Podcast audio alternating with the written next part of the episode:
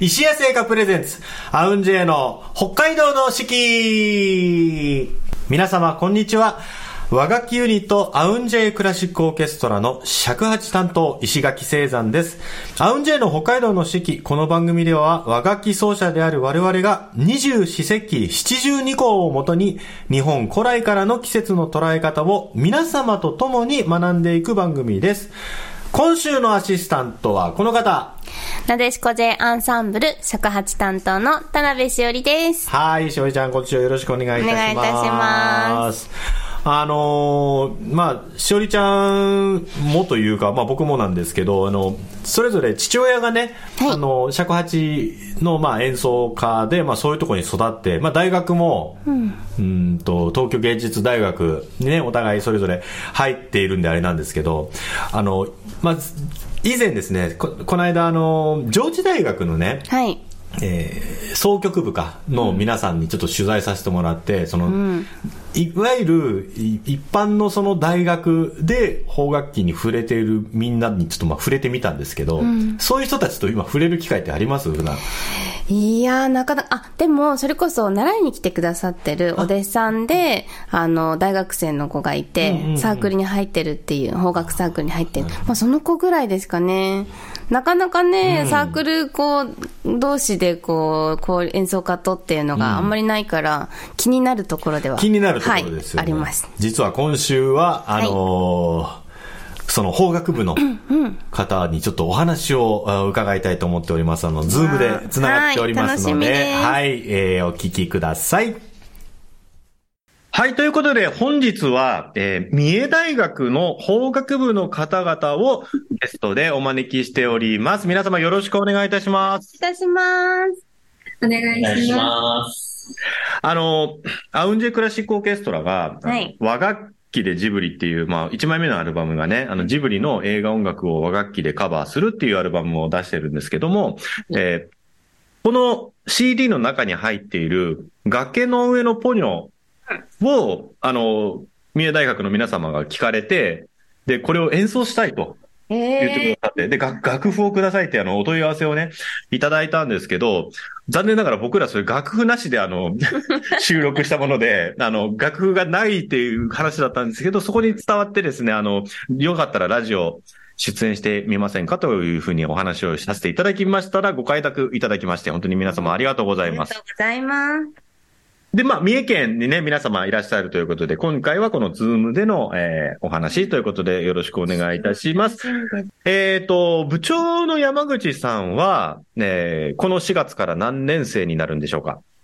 す。4月から3年生になります。3年生なんですね。じゃあその3年生が基本的にその部を、まあ、引っ張っていくというか、えー形になるんでしょうか？そうですね。でも2年生にも結構いろいろ仕事とかには参加してもらう形にしようと思っています。はいはい。で、今、現、まあね、この3年間、まあコロナとかもあって、新入生をね、こう勧誘するのも大変だったと思うんですけれども、あの、現在の部員さんは全員で何人ぐらいいらっしゃるんでしょうか？今は3年生が6人と2年生が1人で全員で7人で活動しています。なるほど、なるほど。あの、っていうことは、えっ、と、まあ、これからまさしくこう、新入生をどんどんかん、なんていうんですかね、あの、勧誘していく形になると思うんですけれども、まあ、去年まで本当に大変だったと思うんですけども、今年はじゃあ頑張って、あれはですい。か、勧誘を。はい。結構コロナが緩和されてきたので、はい、はい、はい。新刊活動はすごい頑張って 1年生をいっぱい、そうですよね。大事な時期ですね、これからね。はい。えっ、と、ちなみに、えー、お集まりの、まあ、部長の山口さん、大阪さん、大大池さんは、えーこの法学部、なぜ、まあ、選ばれたんでしょうか？部長の山口さんは、と私、出身が沖縄県で、おーはいはいはい。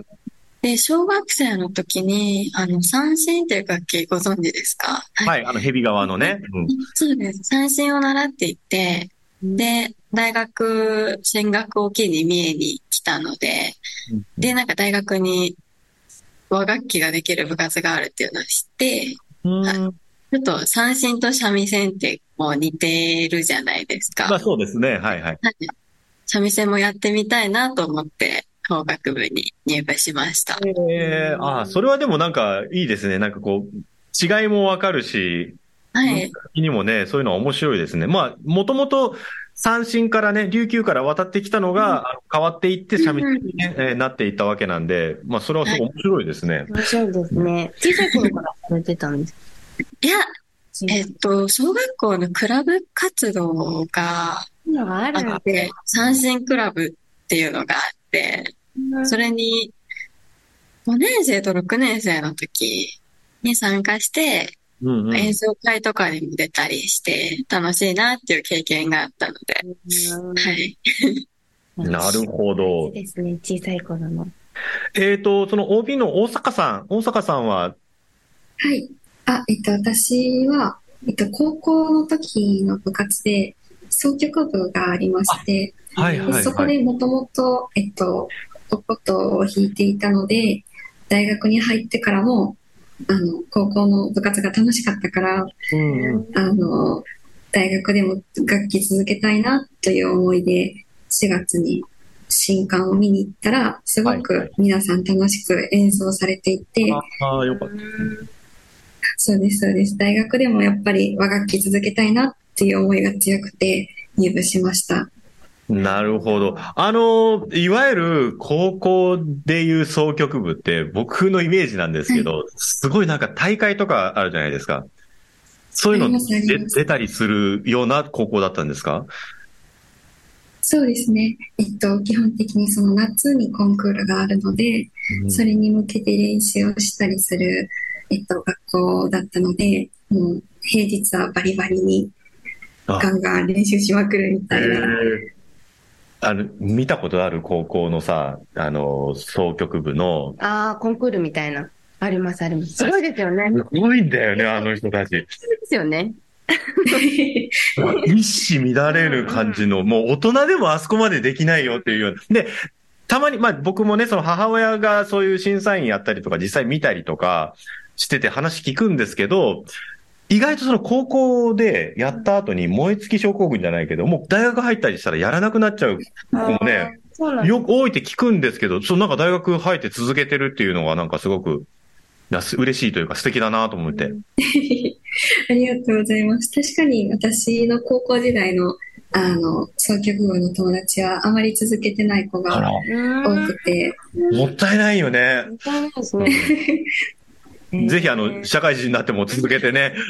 はい、続けたいと思ってるあので、はい、頑張ります。お願いします。えっ、と、大池さんは尺八ですね。大池,、はい。えー大池さんは、えっ、と、もともとされてたんですか、はい。もともと、あの、ジュータ三味線の方を習い事でやってて、えー、えー、それはいつぐらいから、え、小 2? 小まあ、なんとなくやってたぐらいで、それはなんか、お親御さんがそういう楽器、お琴だったり三味線をやってたっていうことでですかね。あちょっと、その、和楽器体験みたいなやつで、えー興味湧いて、えー親が行くっていうようになって、で、まあ、自分も行ってみようかな。っていうので、一緒に、あ一緒に習いに行ったって感じが。ああ、なるほど。やっぱりそしたら、で続けて。小学校とかのアウトリーチとかも大うん大切だよね、そうしたらね。つながってますもん。そうですね。はい。え、それで、あの、大学生では108を？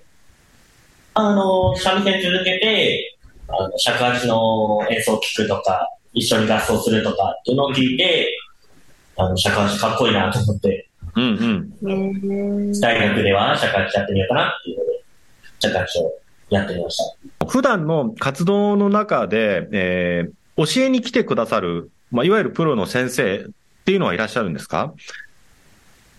と、三重大学工学部は顧問の先生はいらっしゃるんですけど、はいはい。教えてくださる先生っていうのはいなくて、自主的にやってるってことじゃ。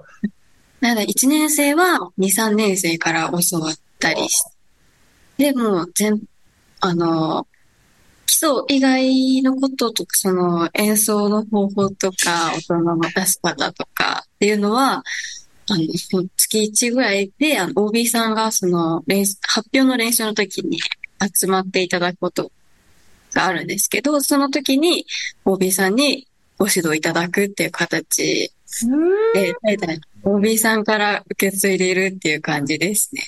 えー、すごいですね。じゃあもうそれがもう、でも何年もそういう形で、昔から。そうですね。えー、すちなみに、総部何年ぐらいとかってわかりますか？と、ざっくりざっくり。何年なんだろう。昭和、何年でしたっけ？でもあ、昭和っていうだけでもうよ3、40年かかるね。あの、定期演奏会自体は50回以上続いているので、おそらく50年以上ずっと歴史のある部活かなとは。すごいね、これでもさ。ん。ず、ずっといなかったのかな、先生。あ尺八だけは先生があ、いらっしゃっていて、はいはい。三重大学のはい教育学部に尺八をやってる先生がいて、あ、先生がね。うんうんうんうん。そこで、まあ、週1かな？で教えてもらうっていう機会はありました。ほうほうほうほうほうほう。ちなみに、なん、何の先生なんですか？数学教育の、教育学部のほうほうほう数学の専門の教授です。全然尺八関係ないね。えーでもそれでずっと何年も何年も。ねえ。で、まあ、そうそう、今回あの、楽譜をね、あの、お問い合わせいただいたんですけど、そういう楽譜の読み方とかも自分たちで自主的に勉強していくってことですよね。そうですね。ちょ楽器の先輩に、こう読み方は教え、教えてもらいました。へえ。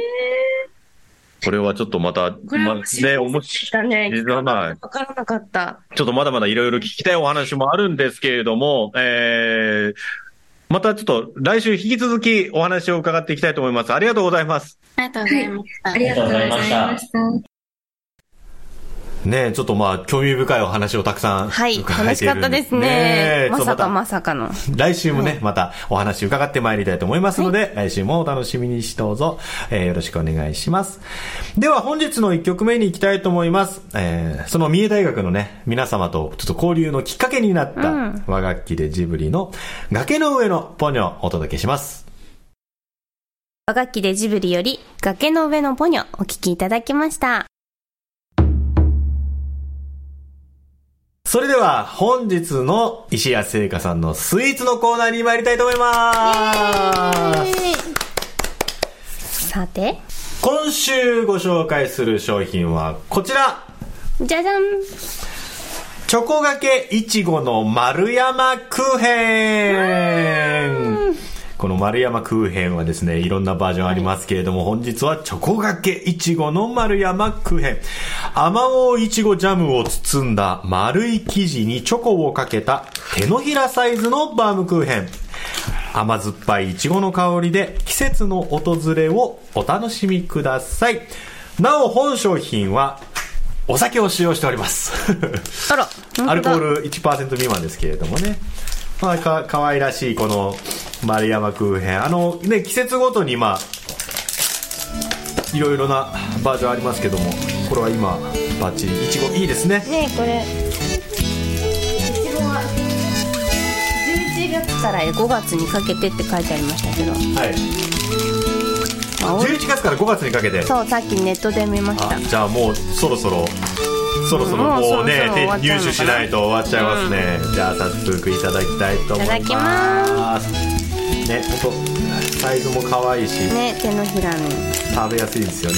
さて、どこからどう開ける？わ。あ、かわいいらしい。うん。もういちごのいい香り。美味しい。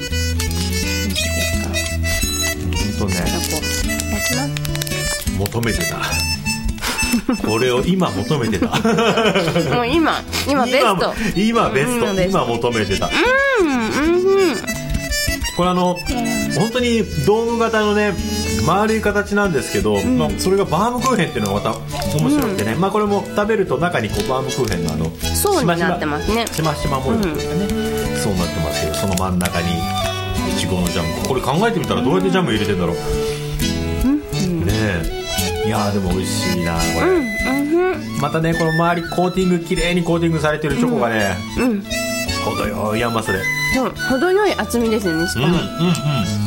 このバランス大事美味しい。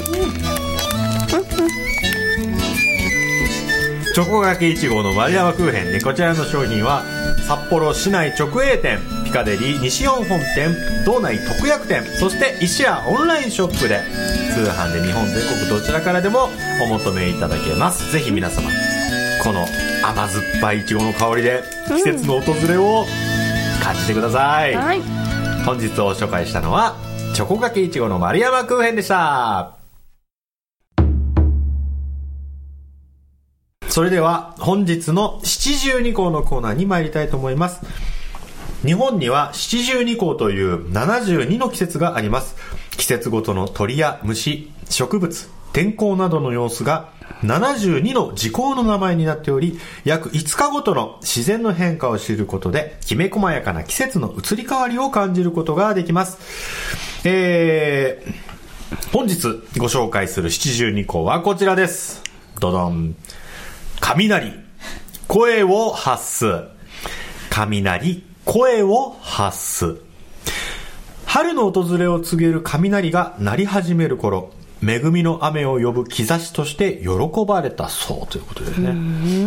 春雷春のね雷ですね、僕のねあの父親、まあ、作曲をねいっぱいしてたんですけど 雷にまつわる曲ありますねあそうですか。遠雷より遠くの雷で遠雷よりっていうのと、あと春雷の間に風って入れて春風雷っていうね曲とかね。そう雷雷にまつわる楽曲。まあなんか世の中にもやっぱ雷にまつわる曲ってあるんじゃないですかね結構。まあでも確かにそうですね。雷、まあ雷ってねちょっと神秘的な感じもしますけど、まあ確かにね、まあ、音もそうだし見え方もそうだし、でまあなんかこうやって季節のね。ね、うん。七十二項としては恵みの雨を呼ぶ兆しとして喜ばれたっていうのがね。へー。あんまりそうやって季節のことで雷を感じ考えることはなかったなかったですけど今まで。まあでも確かにねあんまり雷な雷年がら年中ビカビカなってるわけでもないもんね、でもなんか地域によっては夕立とかあ違うかい。雷はまた違うか。あああああああまあでもなんかやっぱ季節感のある日本ならではっていうのももしかしたらあるのかもしれないですね。さあではですね本日はこの「雷声を発す」を尺八でお届けしていきたいと思うんですけれども、今日ちょっと二尺三図長いの使おうかな。はい。どうしましょう私じゃあ。ハッスンすんかな。ハッスンえどういうイメージでいきますか？僕はね、あのー、二尺三図っていう長い低い音の鳴る楽器でこうなんかドロッとしたこう重重い感じのはい。雲とその奥にビカビカって光る感じ。をなんとなくイメージしてる。どうしよう。そんなにおかしいこと言ったか。いやいやいやドロッとしたピカピカっていう。そうそうそう。ドロッとした雲の中からピカピカ、じゃあ違うコムでドロッとした中でピカピカってしますか、いや、なんだろう。か別のなんか別物ほら、音鳴ってるけどさ、光が見えない時の雷とかってあるじゃん。ああなるほど。俺なんかそのイメージで、なんかもし発すん、一尺発すんってもうちょっと高い音が鳴るんだったら、その外側にピャッとこなるほど。う、稲光みたいな。はい。うん。どうでしょうか。行ってみましょうじゃあ。さあ、それでは、えー尺八2巻でお届けします。雷、声を発す。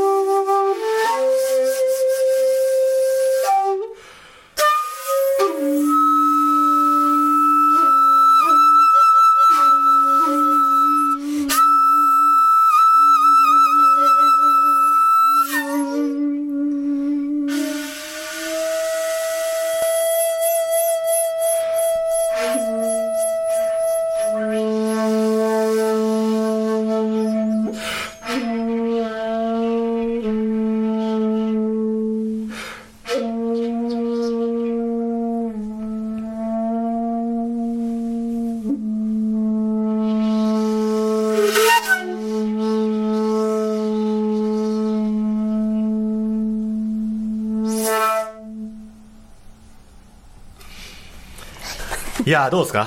雷の気分になれました？ちょっと、そうですね。これからもうちょっと雷を観察してみようと思います。そう、何事もね、観察、そうね、大大事かもしれないですね。はい。雷になるためには、雷をよく知ってからということでそう、そう何事もね。はい。はい、ということで、本日ご紹介した七十二項は、雷声を発すでした。では本日の2曲目参りたいと思います。本日ご紹介する2曲目は、まあもうね、まあもうちょっと、北海道、札幌の方は、季節を待たないといけませんが、えーもうでも早い、あれかな、種類によっては先咲いてるのかもしれないですね。えーもう関東圏はもう、もうねもう満開をちょっと超えたぐらいかもしれないですけれども、えー和楽器で桜より、森山直太朗さんの桜読書をお届けします。和楽器で桜より、森山直太朗さん、桜特賞お聞きいただきました。はい、えー、本日も約30分にわたってお届けしてまいりました、アウンジェの北海道の四季、いかがでしたでしょうか？えー、まあ、二、二つ目と言いますか、あの、大学のね、あの、法学部、総局部の皆様に、あの、インタビューをする、取材をするっていうの2回目になるんですけれども、うん、楽しかったですね。面白いですね。やっぱ興味深いお話がね、いやすごい伺えるので、まあ来週もね、えー、皆さんにお話伺ってまいりたいと思いますので、ぜひ来週も楽しみにどうぞ。えー、ここでお知らせをさせてください。この放送は今オンエアされている他に後日お聞きいただくことができます。まずはポートキャスト。そして毎月月末にはオンエアの模様を動画にして YouTube で配信しています。三角山放送局さん、そしてアウンジェの公式チャンネルをぜひご覧ください。また、アウンジェイのライブ情報、札幌でもお聞きいただける配信情報などは、公式ホームページをぜひご覧ください。AUNJ、アウンジェイで検索お願いいたします。そして、えーアウンジェイクラシックオーケストラ15周年を記念しました、アウンジェイ 15th Year ライブ、えー次回は5月の7日に、えーライブがございます。場所は渋谷のゼイジーブラッド、昼夜2回公演で、昼が、えーレッド、夜がグリーン、だったかな？逆か？昼がグリーンで夜がレッドだったかもな。えー、ということでね、あの、ライブを行ってまいります。昼よりまたね、全然も、趣の変わった形でお届けをしていきます。あの、内容としてはね、今までいろんな国回ってきたんですけれども、ちょっとこうアジアに焦点を当てた形でね、アジア編と題してお届けをしていきたいと思います。ぜひぜひ皆様ご来場お待ちしております。詳細は SNS などで発信してまいります。お願いいたします。はい。また、皆様からのご感想や和楽器についての質問、こんな曲かけてほしいなどお待ちしてます。えー、ツイッターの三角山放送局にぜひコメントください。えーいただく際にはですね、ハッシュタグ、AUNJ4S、アウンジェ 4S を入れてつつぶやいていただければと思います。はい。ということで、今週もお聞きいただきまして、ありがとうございました。お届けしたのは、アウンジェの尺八担当、石垣聖山と、なでしこ J アンサンブル尺八担当の田辺しおりでした。それでは皆様また来週またねー。